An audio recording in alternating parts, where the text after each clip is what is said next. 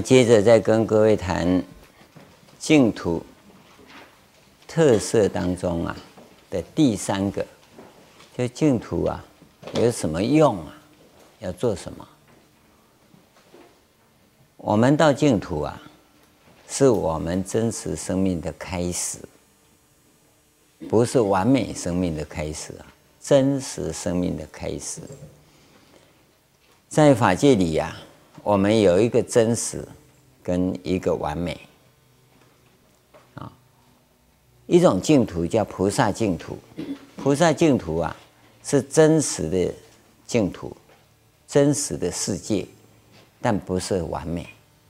它是指啊一个人的生命因素啊，让他成长以后，一直到六十六分以后啊，就可以有净土。这个净土已经很殊胜了，你大脑已经想象不到了，非常完美的地方，但是不是我们佛法讲的完美？就人世间来讲，它已经不可思议了。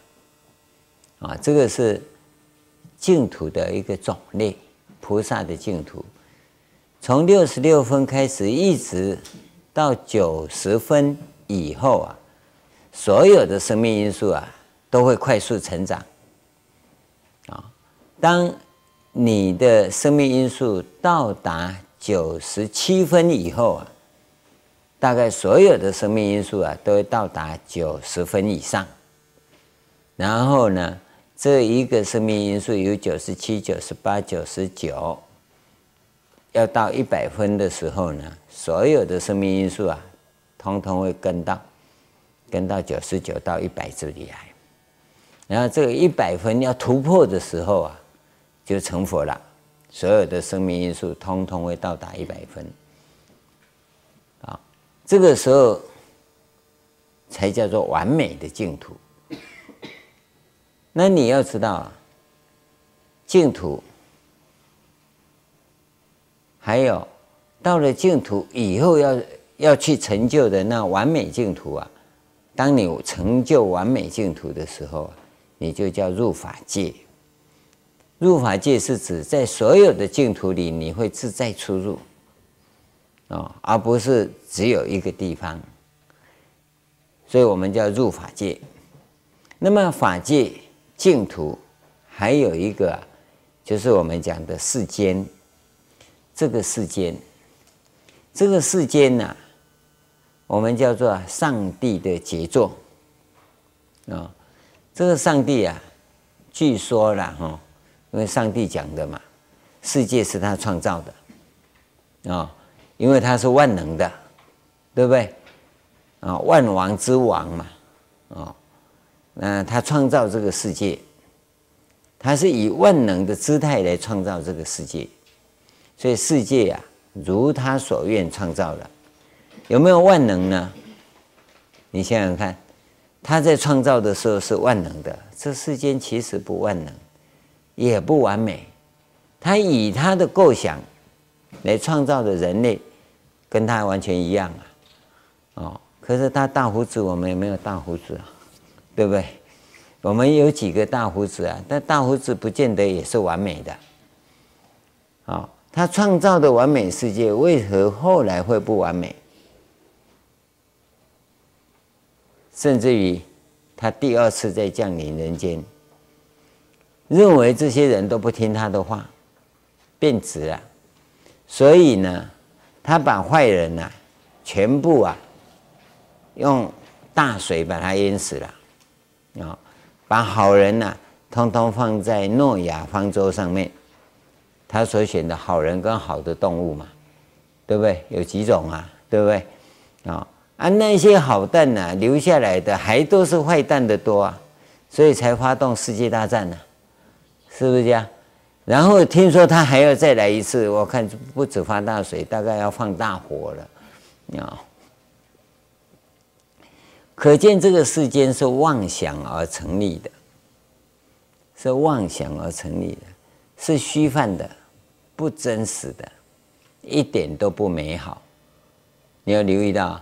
世间是被创造出来的，绝对真实，被什么创造？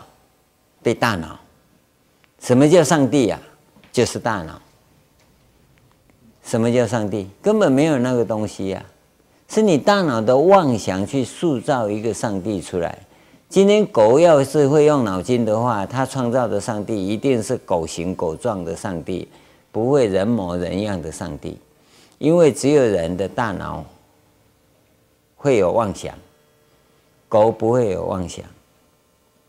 狗啊，要是闹个情绪，就已经你会觉得很可爱了，你知道吗？动物只要会闹个情绪啊，就不得了了，它哪会去推理，会去会去想什么？他不会的，所以呢，他不会创造上帝，因此啊，不会有上帝创造世间的这种愚蠢的事。上帝是你的大脑，换句话说，这个世间的成立啊，是你大脑妄想所产生。因为有妄想，所以它的本质就很清楚了。我们讲五浊恶世的本质啊。本体、啊，很清楚，而真如本体就净净土的本体是什么？是经过菩萨第一个要发愿，发愿就是定位，定位以后啊，他的生命因素才能开始成长、茁壮，乃至于呀、到达止于至善。那么当他到达六十六分以后，就可以有净土了。这个净土啊，你看到六十六分是经过多长的时间累觉修行而得成就啊，才成立他的净土啊，啊，那么这个净土从六十六分开始一直往前走啊，走到止于至善一百分一百零一分呐，这个叫完美的净土，它不止真实又完美，而我们这个世间呢，不但不完美又不真实。这个世间是虚妄的，所以净土呢是真实的、完美的。所以我们了解了这种净土与世间之间的差别以后啊，我们再看看你到净土要做什么，就是准备要入法界。所以我们要了解这种状况，为什么要离开这个世间？不要在这里呢？因为在这里都在轮回啊。你离开这里到净土以后呢，你可以成愿再来世间，可以成愿来世间呢，救度这里的苦难众生。现在我们在这里呢，你不是成愿来，你是被业力加持啊，被业力加持啊，病起来你就受不了了，对不对啊？为什么？因为这世间有很多制约条件，可是当你成愿再来的时候。这些制约条件对你并不重要，现在这些制约条件对我们非常重要。医生讲一句话，你就浑神颠倒，啊，对不对？社会有个动静啊，你就啊乱七八糟了，啊，魂不守舍啊。为什么？因为我们受到外在环境影响太大。但是当你从净土再回到人间来的时候，这些影响你不大，甚至于根本就不影响你。为什么说影响你不大呢？你要搭车还是要买票啊？对不对？你出国还是要办 passport 啊？你一定受到这个制约嘛。但是这个影响不大啊。你停车要缴费嘛？对不对？你违规了要吃 ticket 的嘛？对不对？这个没有办法，这个是。既有的限制，但是呢，你不会起烦恼，你不会恐惧，知道吗？尤其到关键时刻的时候，这个很重要。人家说你癌症啊，那癌症就癌症嘛，哎，癌症很可怕的，可怕就可怕嘛。啊，你怎么都不怕啊？不怕就不怕嘛。啊，你怎么这样子？这样就这样嘛。哎，你会很潇洒，而、哦、是真潇洒。啊，我常在想一件事啊，那当年我要开刀的时候，那护士小姐说：“你怎么都不怕？”我说：“要怕什么？啊，你这个病是很危险的。我说我危险就危险，危险是你跟医生讲的，我说不危险就不危险了，好，你真乐观。嗯，我们最希望呀，每个病人都跟你一样。我真乐观吗？我没有乐观，也没有悲观啊，我就这样啊。啊，他说很危险，危险你讲的，我说我知道了。啊，这边在吊点滴，我这边还在写字啊。嗯。最后要开刀了，那护士啊，只等着要把我推出去。我等一下，我我把最后一段弄完，弄完，弄完，我再唱回向偈啊。我我都还没哭，他就一直哭啊。你看，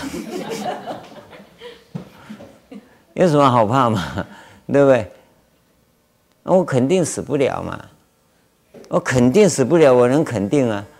可是他说真的这样很好啊，可是我很怕。那护士长都很怕，我说有什么好怕嘛？因为我跟他讲我死不了，他不相信呐。啊，那你能不能你相信？对不对？甚至你你也肯定他绝对不相信，因为你内在的境界你很清楚，但他不清楚啊。就像各位一样，你所懂的我也懂，我懂的你不懂哎，你知道吗？那你懂的，我懂这个，这个我懂，你不懂啊。所以有些人会发问发问一些问题，都把我们当作是外太空来的，他不知道我也在这个世界长大的。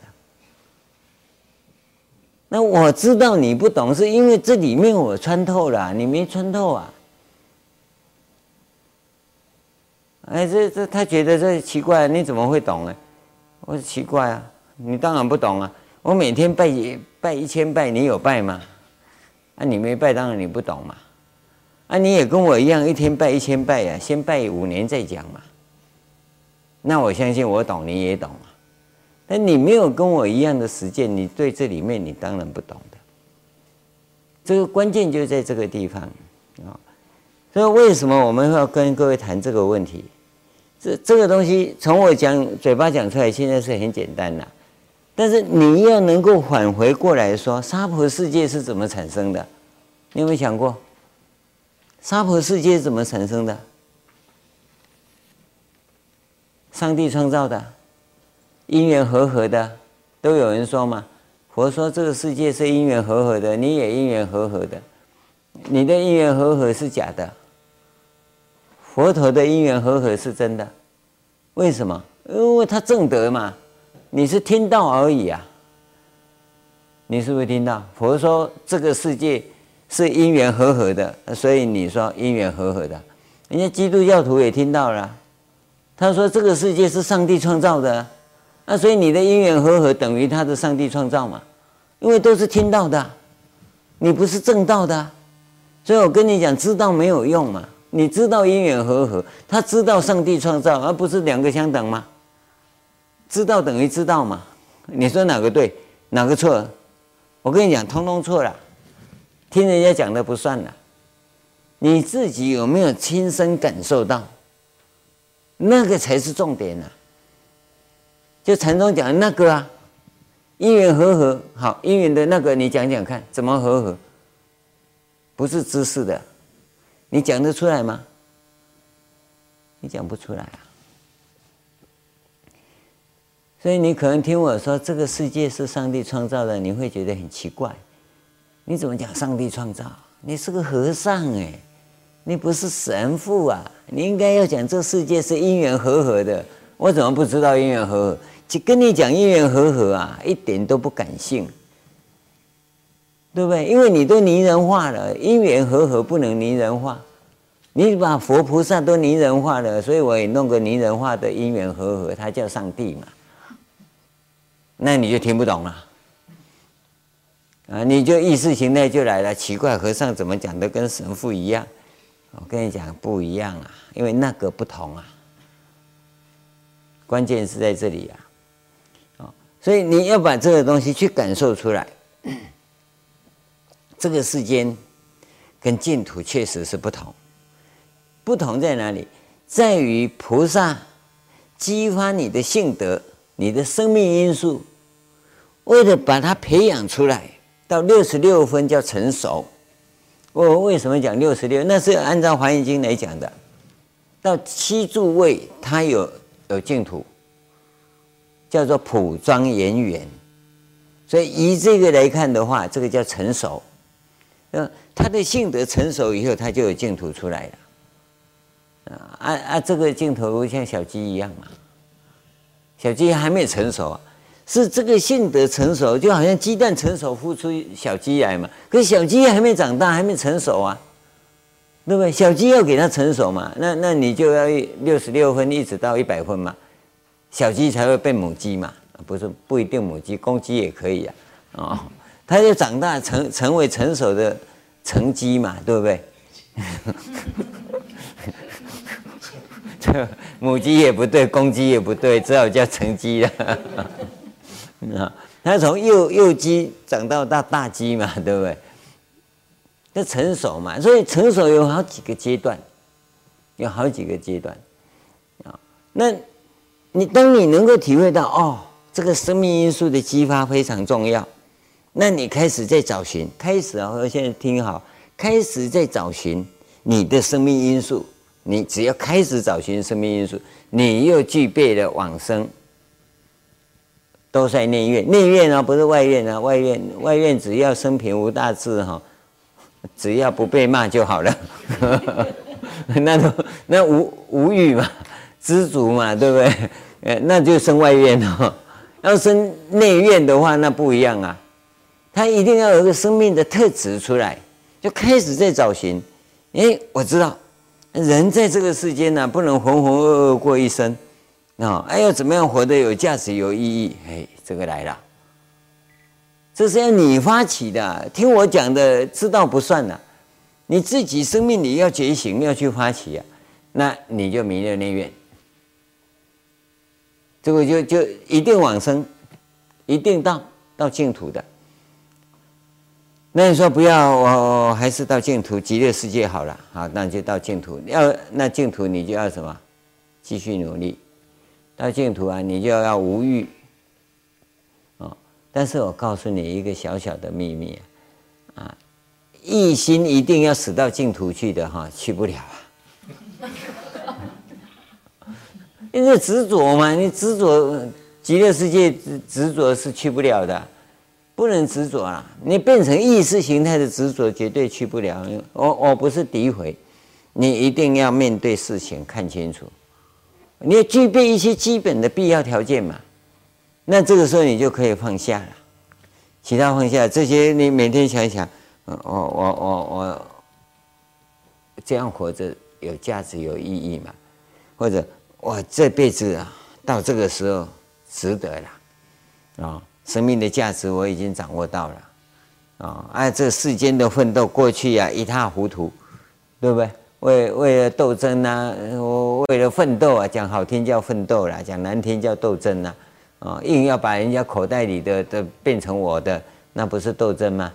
啊，哎也也在这个过程里，曾经不择手段，啊，乃至哈怎么样伤害众生都不知道，啊，达到我的目标就好，那不管，那过去了，你现在要好好忏悔，哎，那实在这样没意思，现在呢，我放下一切。恩恩怨怨，是是非非，全部放下，也不计较了。包括当然你害人家，也害人家害你嘛，相互斗争的情况都有，全部放下。我现在要的是什么？很清楚的，这个你一再的放在这个地方，那往生极乐绝对没问题，这样就好了。一方面忏悔，一方面坚定你人生的价值与意义，那个标杆竖起来。朝着标杆，那么其他生活就随缘，这样就净土没问题了。这个叫做，因为你一再一再的反复了嘛，一再一再的，这个叫做什么？叫做无量寿，对不对？这个会很光明嘛，看着人生未来光明面，黑暗面已经不一样。你一再一再的出现，这不是无量光吗？不是无量寿吗？这就阿弥陀佛啊！那你还不是真的在念阿弥陀佛吗？这才是真念，实相念佛，知道吗？啊，不是嘴巴念阿弥陀佛，然后再看这里看那里阿弥陀佛，这讲叫阿弥陀佛。阿弥陀佛接到的那传真怎么都是空白的？因为你不真实嘛，你的生生命的影像传过去都空白的嘛。嗯，因为那阿弥陀佛啊，今年枫叶好漂亮 啊，结果传过去阿弥陀佛说枫叶好漂亮，枫叶好漂亮，一直出来，阿弥陀佛佛号都没到。这个就是啊，它的质感，这本体是什么？因为这个本体它会起那个作用啊。你你先弄好往生的条件具备了，那么到这个地方，你的生命到净土以后，你的生命是要入法界的，是要入法界的。到入法界以后啊，我们完美的生命才完成，那叫做法身大事。在法界里的生命叫法身大事，那周游列国无障碍。哦，人家问说成佛以后要干什么啊？等你证得法身大事，你就知道了。啊，到净土还不知道，啊，净土还在拼命的培养善根而已啊。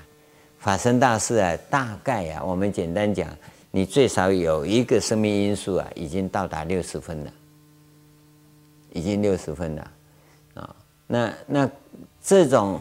叫做初级的法身大事啊，六十分的就要初级嘛，第一级嘛，他就已经具备有三十二相了，啊，不是三十二相，那个三十三应身，应以何身得度者，即现何身而为说法。他初住位菩萨，就法身大师第一位的法身大师，他就能够跟观世音菩萨一样，他就能现佛身。三十三身当中，第一个就现佛身嘛。应以佛身得得度者，即现佛身而为说法。我们现在是不行的，为什么不行呢？我举个例子，你你说你要现身在这个娑婆世界啊，现佛身是很难。以我个人的经验呐，哦，我现在现在比较没有问题，不过也常遇到了。哦，以前最明显的就是，哎，你讲的很好了。我说哪里？你你你是看哪一本书啊？我说没有哪一本书啊，没有哪一本书，那你怎么会讲那么好？我没有，那是自己的一个心得，那是你自己讲的。我说是啊，你讲的哪算呢？哦，我讲的不算，那你讲的算了。嗯，不是啊，要语出何处要注明呢？我说语出这里呀，还有哪里？这叫什么？这叫德行不足啊。现在也是一样啊，常有啊啊。那天就发生一个啊，我们讲了半天呐、啊，他他还是大脑转一圈，啊，这美国社会怎样怎样？美国社会我们不懂，我们都在这主流社会里头长大的，怎么会不知道呢？但是有些事情你不知道啊，这些叫通事嘛。可是人家会拿通事来杠你的时候，表示你德行不足啊。这个佛不会在这个时候出现。那所以这个不能以佛身得度，因为他还是会拿通事来卡你呀、啊。他认为你通事，你通事啊，你看门现实不足嘛，哪有看门现实不足的佛呢？对不对？那我们会让他认为 common sense 不够啊，是因为你你德行不足嘛。基本上我们相处啊，都认为说你我的通事啊都具备。然后你讲的是比较好的，这个才有意义啊。所以当你在弘法或者要度众生的时候，人家认为你的通事不够啊，那就是德行不足嘛。你现这一生啊，为人说法有缺憾，有缺憾，就是这样的一种状况啊。所以我我们要了解到，要到达这样的一个状况，拥有自己的净土，它本身呢、是有相当的福德，福德啊，智慧当然不用讲了，都六十六分了。我们讲那几分几分，是指他智慧到达那个地方啊，真实慧啊，不思议慧啊，不可量慧啊，最胜慧、第一会那种智慧啊，到达六十分以上。只要没有的话，你是做不到的。所以到了净土以后呢？我们是还有下个阶段的生命使命，生命的使命要走啊，不是到净土就结束了。那你到净土去没有，那就阿罗汉。阿罗汉的修行啊，到最后啊，他证阿罗汉出三界啊，是通通到极乐世界去，因为它具备了到净土的基本条件。极乐世界，只要你具备基本条件，就可以到到极乐世界。所以我我个人认为，到极乐世界没什么好提倡的，只要你具备条件，都可以去啊。只要你具备这些基本条件，都可以往生。所以它是很简单的一个法门，绝对没错啊。所以它是最好往生的地方。但是你不要一直这样子，呃，拿到博士学位的还是那个那个什么叫面试是吗？你们是不是叫面试啊？啊，就最后要要要发毕业文凭的时候，九九乘法背一遍。我讲那博士一定昏倒。嗯，A B C 二十六个字母 背一遍，背不出来不通过是吧？我看那个背不出来，大概 一年级都不及格了，不要说博士了。但是为什么会这样？这个意识形态弄反了，意识形态。OK，这个部分呢，叫净土的特色，跟各位谈到这个地方。第三个重点要跟各位谈的是净土相的成立。净土到底有没有？这个是我想很多人在谈的。那个。也有个老外来、啊，老外啊，出家人呐、他是学的藏传呐、学的南传呐、呃，也也可以说是杂讯，我们叫杂讯博士吧，哦，那到道场来看到我们有一个阿弥陀佛跟极乐世界，他就问：你们相信这个吗？那当然，我们师父就跟他讲：当然相信了、哦，那佛教也没什么好学的嘛，华严也一样嘛。这个就不懂得啊，极乐世界是怎么成立的。今天我们修学净土法门的人讲极乐世界，讲阿弥陀佛，为什么讲到啊，主流社会的人士啊不屑一顾呢？你就是太强调九九乘法表跟 A B C 二十六字母嘛，对不对？你一直强调这个，人家认为那不是无聊吗？人家上帝的国度不是很好吗？他都不信了，为什么来到你这里还要再讲那个东西呢？这个就问题所在啊！我跟各位讲，净土之所以成立啊，三十七道品之所成就。净土啊，是由三十七道品之所成就。你记得这个原则，没有三十七道品，净土不能成立。你你可能会以为说三十七道品结束就证阿罗汉了嘛，对不对？无学位不是证阿罗汉嘛？但是对不起，三十七道品是法身的基础，三十七道品是净土的基础，它是从这里来的。所以你第一个，你先要弄清楚。四念处啊，这个四正勤、四神足、五根五力、七菩提分、八正道，每一条每一条都要弄很清楚，不是弄很清楚知道就好，你要常常观想，尤其四念处，它是最基础的，最基础的四念处相当于什么？你知道吗？以九九乘法表来讲，各位可能不知道，有些人小时候小孩子为什么九九乘法一直背不好？你知道什么原因吗？他不是记忆力不好，IQ 都一样，但是为什么背不起来？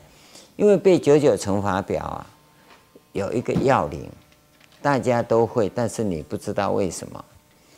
因为那个公式背背公式是是很简单的事嘛，背公式是很简单的，但是。背那么多的公式，它有八十一个公式啊。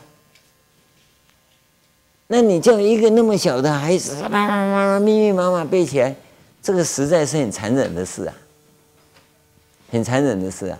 我记得小时候，我记得很清楚，老师叫我背啊，我也不知道为什么，他就叫我上去背，而我还愣在那里干什么？结果扣扣扣就被打了三下，啊，然后就下去被打了三下，我才想起来，我为什么被打。然后就就站在黑板旁边，然后就有同学就叭叭叭叭叭哦，他是要背那个哦，九九乘法要背背背，就是那样子。我没有被打三下，还不知道说背是那个样子。你连背是什么你都不知道，你会背吗？你不是不会背啊，但是你不知道背是什么。所以老师叫你起来背，哎，我还在玩呢。背是什么我不知道嘛。好了，我这当我知道是这个样子，他们背完了，因为我们以前是很独裁的。这一罚站，老师就不会叫你回去了，你要站到下课啊，哦，站站到放学了，不是站到下课了。所以第二节上课来，我就又，然后说什么？你要干嘛？我要背九九乘法，背九九乘法，你不会背？我说会，你背哦哦，其实八十一个我都背乱了，你知道？因为老师问你一个，好，你背。本来我是准备好要背，那跟老师讲两句话以后，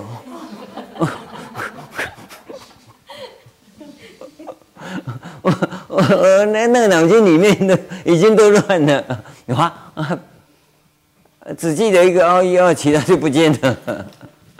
啊，弄了半天以后，我再整理这个是怎么样子。我我当时就在想，我怎么会乱掉？当时。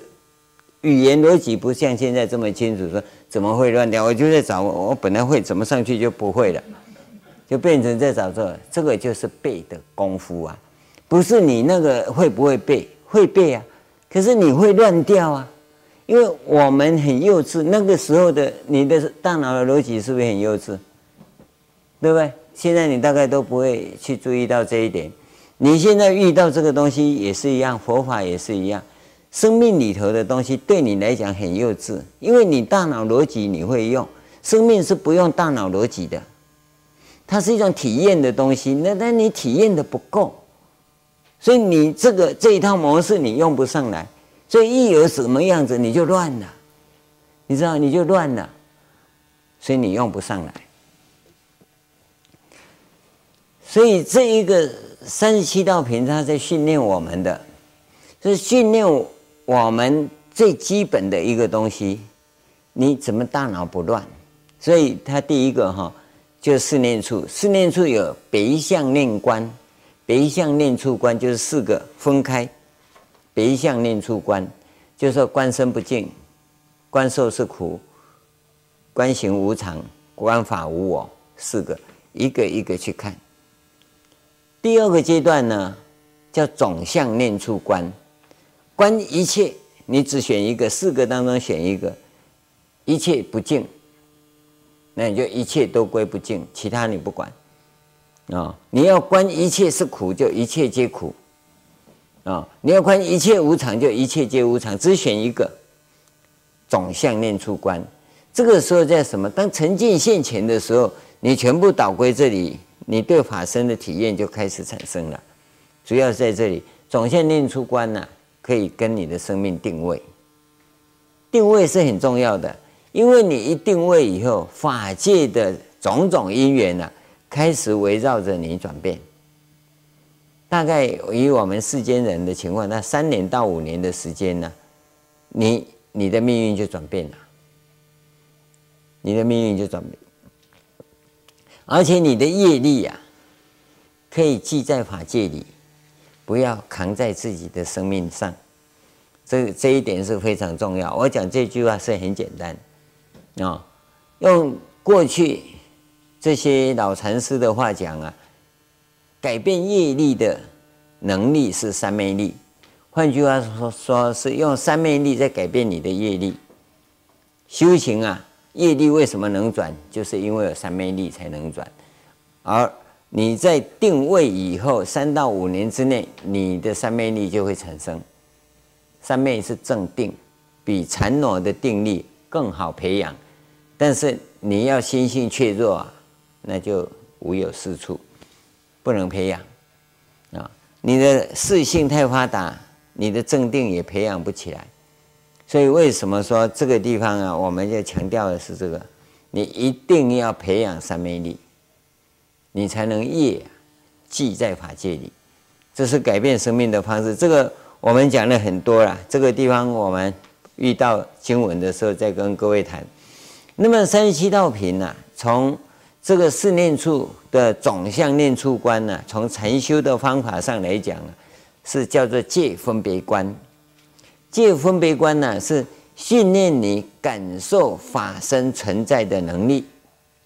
这一点你一定要先培养出来，这是华严一乘教法最大的特色，直接就叫你感受法身的存在，那你入法界就没问题了。直接就就从这基础基础训练开始就就开始培养了，不是等你成就以后再培养法身了，不是啊，啊，甚至从你现在开始修的时候就开始了。所以这个相啊，就净土之所以成立，乃是必然的，必然会有净土。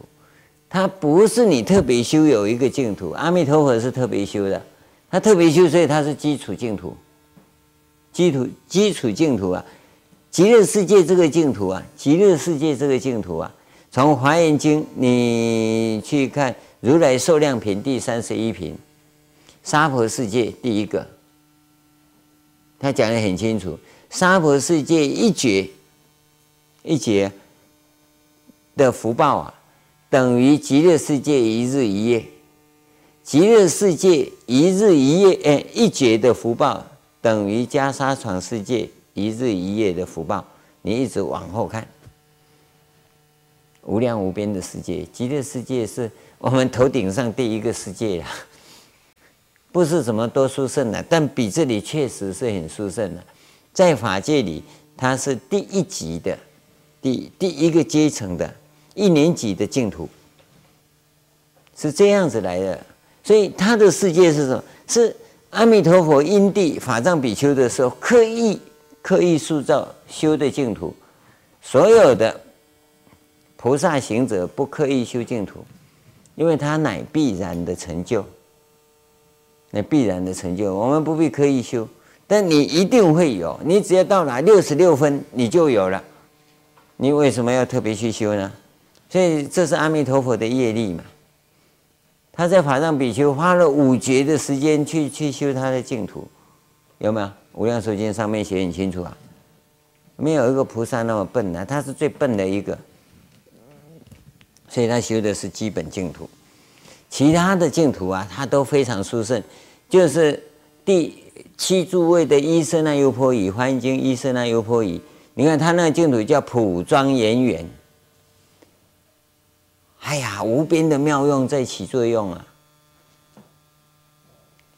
是怎么样？他不不用特别修嘛，你本来就会有嘛，你为什么要特别修呢？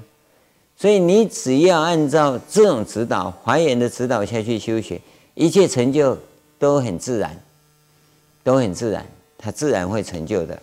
所以我们讲说，三十七道品是你根本的。那四念处修完以后啊，四念处修完，你其他的它的原则是这样子，就说以生善令增长，未生善令令什么？要要赶快去去产生嘛。以生恶令消灭，未生恶令不起嘛。那那意思就是你这种观法继续照这个标准前进，这个叫四正勤。对，四正勤你再进去以后，就四神主会产生。再进去以后，这个四啊，四神主就变成五根，五根就变五力。五力再进去就是七菩提分产生，然后你的生活就回归到八正道。所以你说佛弟子要怎么生活？按照八正道生活。哎，七菩提分，八正道，极乐世界叫什么？七宝池，八功德水，就产生了。心泡在七菩提分里面，就七宝池嘛。八功德水，身口意三业引用的是八功德水，八正道嘛。呃，这不是人间的基本吗？你在极乐世界就是这个样子，所以极乐世界这个净土呢？乃是法界一切净土的基本，叫什么？阳春行净土，是吧？我们是叫阳春行啊，对，基本形态的嘛。啊，你要豪华行净土啊，也可以。那你自己你的愿力要增强嘛，对不对？他就是这样子，不，并不是阳春行不好，阳春因为是阳春行嘛，所以你具备基本条件就有了，所以会鼓励大家去这里，就好像你你没钱买车子，那就买阳春车嘛，对不对？啊，你很有钱，你就买高级车豪华型嘛，就就就就这么简单嘛。所以呢，基本上最起码你到得了极极乐世界，那极乐世界上面的世界，那就不可思议的净土了。那就是个人的本愿力所成就，个人本愿力哈，好，这个是从三十七道品来的一个基本状况。第二个，叫净土相的成立的第二个部分要谈的，就是利益众生的本愿，这个就是你净土成立的特色，哦。那你自己的净土还没成立，但是你的本愿跟他相应，你就会到那个佛菩萨的净土去了。啊，这个就是叫刚才讲的豪华型的净土啊，啊，不是阳春型的，啊，啊，你这个愿行啊，也要真实愿，真发愿的，那不要照抄的哈，抄的不算。所以我常跟各位讲说，发愿你要会发，怎么发愿呢？很简单，回去就拿。拿一张纸，把你的愿写下去，看你有什么愿都写，啊、哦，你不要像慧慧慧慧师啊，慧师知道吗？智者大师的师傅啊，哎呀，那一发愿一百零八愿哈，那太多了，啊、他慧师现在讲到他，顺便跟各位讲一下，他这个人也没有入灭，这人还活着，啊、他要等弥勒菩萨来，他才要来，他要亲自印证，啊，这种人啊都是怪人，跟跟跟跟摩诃迦叶一样，进鸡足山去呀、等等弥勒菩萨来的来成佛的时候，龙华三会他要出来印证的，啊，说释迦牟尼佛有说，啊，那慧师也是一样，他修学长寿法。有不死之法啊，他入灭，他入灭没有入死啊，啊，所以我们把涅槃翻成入灭圆寂，不是翻成死啊，呃，他没有死啊，他现在都死了不呼吸，通通叫入灭哈，那个不算了，这个是真的情况。那我们在发愿的时候啊，我要跟各位谈发愿，你先写下来，然后明年的今天呢，你再把它翻开来。对一对，你会去修改你的愿力啊，修改好以后哈，再把它放一年，第三年你再打开来看啊，你会再修改你的愿力，再放一年，第四年大概就小修正了，不会怎么改了，这是正常的情况。那你要是心性不定哈，你每年都在大拆掉重建，拆掉重建啊。你要记得拆掉重建，你知道吗？啊，下辈子来，你真当你真发心想修学佛法，你一定会跟弥勒日巴一样。弥勒日巴知道吗？啊，他去跟他师傅学，他师傅为了消他的业障啊，啊，你要来可以，你在东边盖个茅房吧。那盖好了，跟师傅讲，师傅说：“我叫你在东边盖吗？我会叫也，是叫你在西边盖。”哦。我，到西边去盖，啊，盖完了，他跟师傅讲说：“是吗？你盖什么？用木头盖啊？他谁讲要盖就用石头盖？嗯，我要要叫你盖也是盖南边，不会盖西边。啊，他马上找他师母，他师父的太太叫他出来作证，让他证明证明证明，啊，盖完用石头盖完了，啊，师父盖完了，盖完了。”盖完了拆掉，把那些石头拖过来，在北边盖，嗯，差点昏倒了。这叫消磨业障。我看我们哈，假如有这样的弟子哈，从东边拆掉到西边去盖啊，就跑掉了。这个叫做没有愿力，他不是要修行，他只是要满愿啊，发愿呢是。发你做不到的，啊，你不要发那个这辈子一定做得到，你做得到的不叫愿，是你本来就该去做，啊，做不到的，才叫做愿力。所以愿力都是愿我来世成佛时要怎么样啊？你不要怨我今生中奖的时候绝对捐给道场啊！啊，你没中奖，道场就倒闭了。那个不叫怨啊，怨是我未来来世啊成佛的时候，那要怎么办？怎么办？那个愿要兑现呐。啊，那你为了那个愿要兑现，你现在要做什么？做什么？做什么？这个指导都很清楚的。我没发的愿啊，不算啊。所以你要整理出那一种殊胜的愿出来，它一定跟你的性格有关。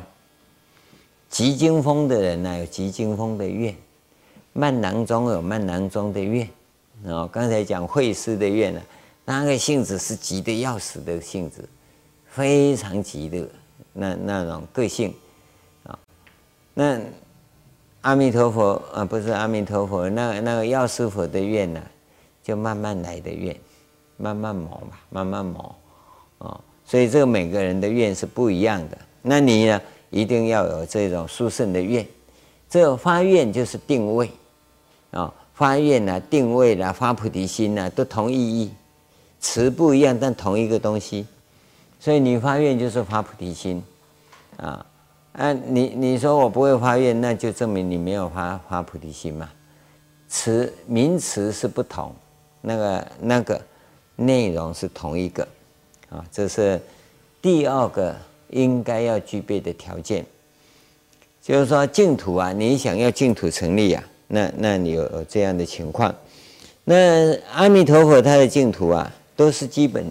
基本的愿，他其实都是很基本的愿，不管呐、那个《无量寿经》翻成四十八愿、三十六愿或者二十四愿，有的翻成十二愿，那都无所谓。那是一家把那些愿呐综合在一起的啊。四十八愿呢，因为比较特别嘛，我们大概都记得四十八愿。其实很多本子啊是三十六愿跟二十四愿啊，所以。愿不在长短，也不在多少，啊，你要很明确把它定下来。像药师七佛那个愿哈，有四愿，有八愿，有十二愿啊，我看都差不多嘛，对不对？都差不多啊，所以那是同一类的愿，啊，你你怎么样讲，这怎么样想，怎么样发愿都不要紧，但一定跟众生有关，啊，一定跟你未来成佛的时候有关。啊，你未来成佛要兑现的，一定跟众生你要利益众生的有关。这这两个，未来我要成佛的时候，我怎么利益众生？啊，就是这样的愿，啊，那就会成立你的净土。所以净土的成立有它一定的条件。第三个，在发愿的时候是确定你的生命因素，要让它成长。所以我们叫做生命因素的定位与成长，啊，发愿是这样做。可是从现代的语言来讲啊，就是生命因素的定位跟成长，意思是你要开发哪一个生命因素？那这个叫做菩提子、菩提种子，啊，你我们现在讲说要要让菩提种子生根发芽嘛，那什么叫菩提种子？大概没有人会定义啊，是菩提种子，就觉悟的种子嘛？觉悟什么？什么觉悟？对不对？菩提是觉悟啊！啊，菩提种子不是觉悟的种子吗？那觉悟的种子是什么？我们以往讲这种词啊，都是不定义名词，没有定义的。所以呢，今天我们要追究起来啊，大家所发的愿都是空洞愿。你的菩提种子哈就没心了，那个菩提种子已经被什么？被无明吃掉了。就像那米只有米壳，米粒啊里面的米啊已经被那虫吃掉了，被无名虫吃掉了。所以你那个菩提子啊再怎么撒不发芽，因为它是死死的种子。今天我们讲清楚，你的愿、你的菩提心到底是怎么发的？菩提心的具体内容是什么？以往从愿文看嘛，愿发愿的这种愿文呐，啊，那个愿文里头的标的，其实就是你的生命因素，就是你的生命因素。那今天你要激发什么？生命因素另外一个词叫做性德啦，我们叫性德啊、那德恨呐、啊，是指这个性德成长叫德恨嘛。那你你慢慢的去看中国文字啊，像经文里头这些文字都是唐朝的文字。现在我们在用啊，你已经都是现代的解释法了。刚才讲的知道就好了，知道知是动词，道是名词，它这本来就是一一一，这是现在怎么讲？一个词汇，这个词汇是有动词有名词啊，就有受词啊。可是你现在知道已经变成一个名词了，对吧？或者一个动词了。你道已经不在了，对，本来道是个受词嘛，你现在知道变成一个动词，下面要有受词，知道什么？你知道什么？人家知道就知道，知道嘛，道是真理呀。你现在你就问你知道什么？好像找不到受词啊。知道本身道就是受词啊，所以在唐朝、汉朝以前用这个字的时候，他现在来讲，它变文言文了。现在你知道道是真理，你这样一解，它是不是变文言文？啊，你现在知道要知道什么？下面还要有一个受词啊，所以你这文已经用不上了。因此你在读经的时候，的我我不是学中文的啊，台湾叫国国文呐啊，我不是学学国文的，也不是学中文的。那那个词怎么用我不知道，但是在读经的时候，你要回归到历史事件的现场，要去看读这个经文，经文在讲什么？你要从那个地方来看，那个你才能看得清楚。所以这个愿呐、最重要的就是那个定位，定在哪一个生命因素上，哪一个性德上面，然后让它成长。成长很重要，它才能发芽，才能生根。你本来呀、你这个生命因素都不定位的时候，你的生命呐、啊，跟你的生命因素是被法界拖着转的，所以叫做随缘受报。在法界中啊，你被被法界的因缘把你整合去了。那么你一定位以后，你看它只要生根发芽，是不是定位了？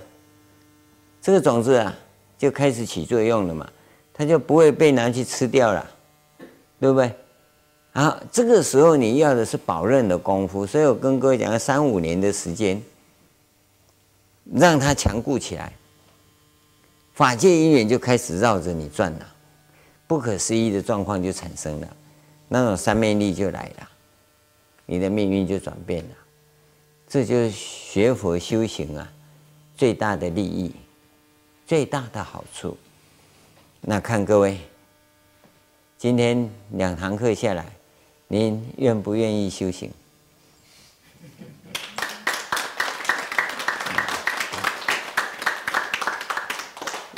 假如您说我听一听就好啊，有修行算了吧，那我们结个善缘吧。啊，你下辈子想到啊，要修的时候我们再讲啊。这个好处啊，你要能够获得。我们讲很简单，下辈子要修再讲。你知道下辈子再来怎么来吗？因为自有生命以来，你都一直以为下辈子再来。啊，比如这那佛已经成佛了啊，你还在下辈子再来。等这些同学们通通成佛了，你还是下辈子再来。因为那个习气你永远改不了，所以为什么要各位你现在马上就要定位？关键也在这里。当然，你能不能定位是一回事，但我们也只能够说劝你赶快发心，不要再耽误了，这辈子很重要，好吧？今天我们就跟各位讲到这里。